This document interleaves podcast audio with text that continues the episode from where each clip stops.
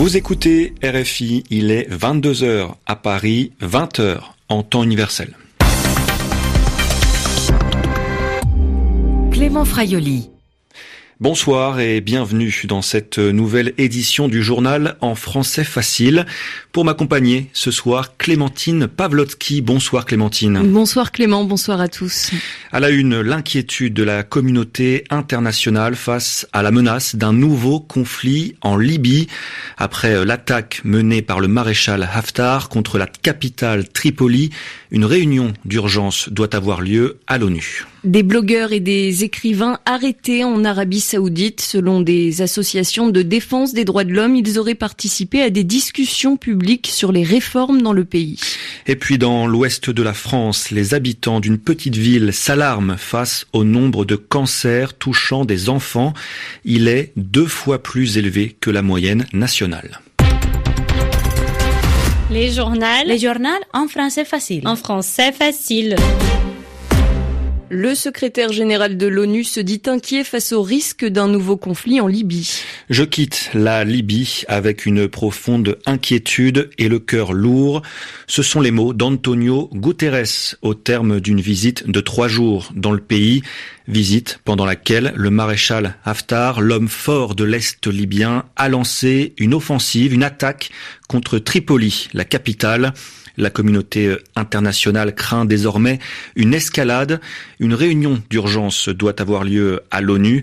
Alors, quelles sont les forces en présence à Tripoli? Élément de réponse avec Pierre Vermeren, spécialiste du Maghreb et professeur à l'université Paris Panthéon-Sorbonne. Vous avez deux principaux camps. L'armée nationale libyenne euh, dirigée par le, général Haftar, hein, qui l'a autoproclamé, mais qui quand même possède l'essentiel des forces armées et notamment du matériel lourd de l'armée libyenne qui était jusque-là dans l'est du pays. Lui-même était euh, officier euh, pendant la, la, période Kadhafi. Hein. Oui, c'était un officier kadhafiste, mais qui a quitté son camp dans les, à la fin des années 80 à l'occasion du conflit du Tchad, qui a vécu longtemps aux États-Unis, qui est réapparu au moment de la révolution libyenne. Bon, c'est un homme de plus de 75 ans, hein, donc euh, pour lui, s'il veut jouer un rôle dans l'histoire, c'est un peu maintenant ou jamais. Et euh, il est reparti aux États-Unis, puis il est rentré et euh, finalement dirige plus ou moins l'est de la Libye, c'est-à-dire la Cyrénaïque, depuis 2015, c'est-à-dire depuis que le deuxième camp dirigé par le gouvernement d'union, qui a été élu en 2015, le président Farage, reconnu par la communauté internationale, donc dirige la Tripolitaine, c'est-à-dire la moitié ouest du pays. Euh, la Tripolitaine, elle est reconnue actuellement comme euh, le gouvernement légitime, mais en même temps, euh, il y a deux formes de légitimité parce qu'il y a énormément d'acteurs internationaux qui interagissent. Pierre Vermeuren, spécialiste du Maghreb et professeur à l'université Paris 1 Panthéon-Sorbonne, invité de Florent Guignard sur RFI à la mi-journée. Et après de premiers affrontements ce matin, de nouveaux combats ont été signalés en fin de journée au sud de Tripoli. Les rues d'Alger, noires de monde pour ce premier vendredi de mobilisation depuis la démission du président Bouteflika. Une foule immense s'est réunie dans le centre de la capitale algérienne après un mois de contestation et après avoir obtenu le départ d'Abdelaziz Bouteflika après 20 ans au pouvoir, les manifestants appellent désormais à la fin du système au pouvoir et réclament la mise en place d'institutions de transition et l'organisation d'élections libres. À deux jours des commémorations des 25 ans du génocide rwandais, la France fait un geste d'apaisement. Ce matin, le président Emmanuel Macron recevait à l'Élysée des représentants de l'association Ibuka qui représente les survivants du génocide. À cette occasion, le chef de l'État a annoncé la création d'un comité de neuf historiens qui auront accès à toutes les archives françaises sur la période 1990-1994. Cette mesure devrait permettre d'éclaircir, d'en savoir plus sur le rôle de la France dans cette tragédie qui a fait plus de 800 000 morts. Notez que malgré l'invitation de Kigali, Emmanuel Macron ne se rendra pas au Rwanda dimanche pour les commémorations. La France sera représentée par le député LREM Hervé Berville, né au Rwanda et rescapé du génocide. Le journal en français facile. Le Brexit va-t-il encore être reporté? C'est en tout cas ce que demande Theresa May. La première ministre britannique souhaiterait repousser la sortie de son pays de l'Union européenne au 30 juin. Le Brexit devait avoir lieu le 12 avril, mais les députés britanniques ne parviennent pas à trouver un accord et une sortie sans accord est de plus en plus envisageable. De son côté, le président du Conseil européen Donald Tusk propose un report flexible pouvant aller jusqu'à 12 mois. Dans l'actualité également, euh, Clément, une nouvelle vague d'arrestations en Arabie saoudite. Selon plusieurs organisations de défense des droits humains, au moins huit écrivains et blogueurs ont été interpellés. Parmi eux, deux Américains, Nicolas Falaise. Selon les défenseurs des droits humains qui révèlent ces arrestations, les individus visés avaient participé à des discussions publiques sur les réformes en Arabie saoudite. Parmi eux, Bader Al-Ibrahim, un médecin et écrivain. Salah Al-Haïdar, lui, est présenté comme un militant et les deux hommes ont en commun de posséder la double nationalité saoudienne et américaine. Salah Al-Haïdar est par ailleurs le fils d'Aziza Al-Youssef, l'une des militantes féministes arrêtées il y a un an en Arabie saoudite. Aziza Youssef a été libéré provisoirement la semaine dernière, en même temps que deux autres féministes saoudiennes, mais d'autres sont toujours derrière les barreaux. Les autorités saoudiennes n'ont pas donné d'informations justifiant la nouvelle série d'arrestations dans le royaume.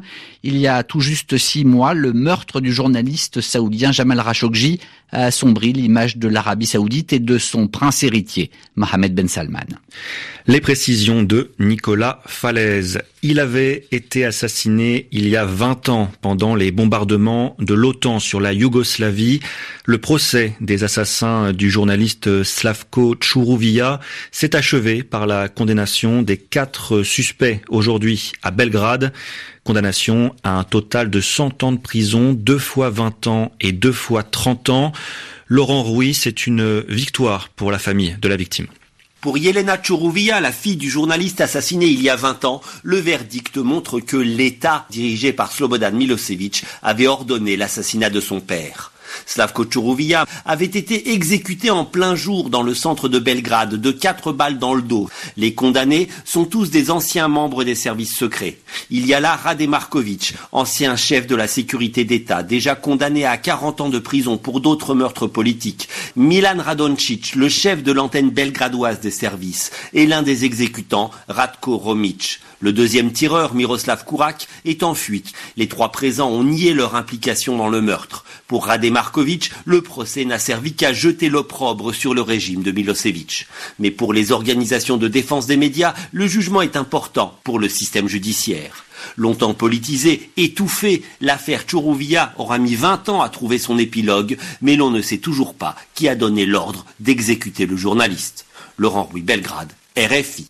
En France, direction Sainte-Pazanne, dans l'ouest du pays, où l'on compte un nombre anormal de cancers touchant des enfants.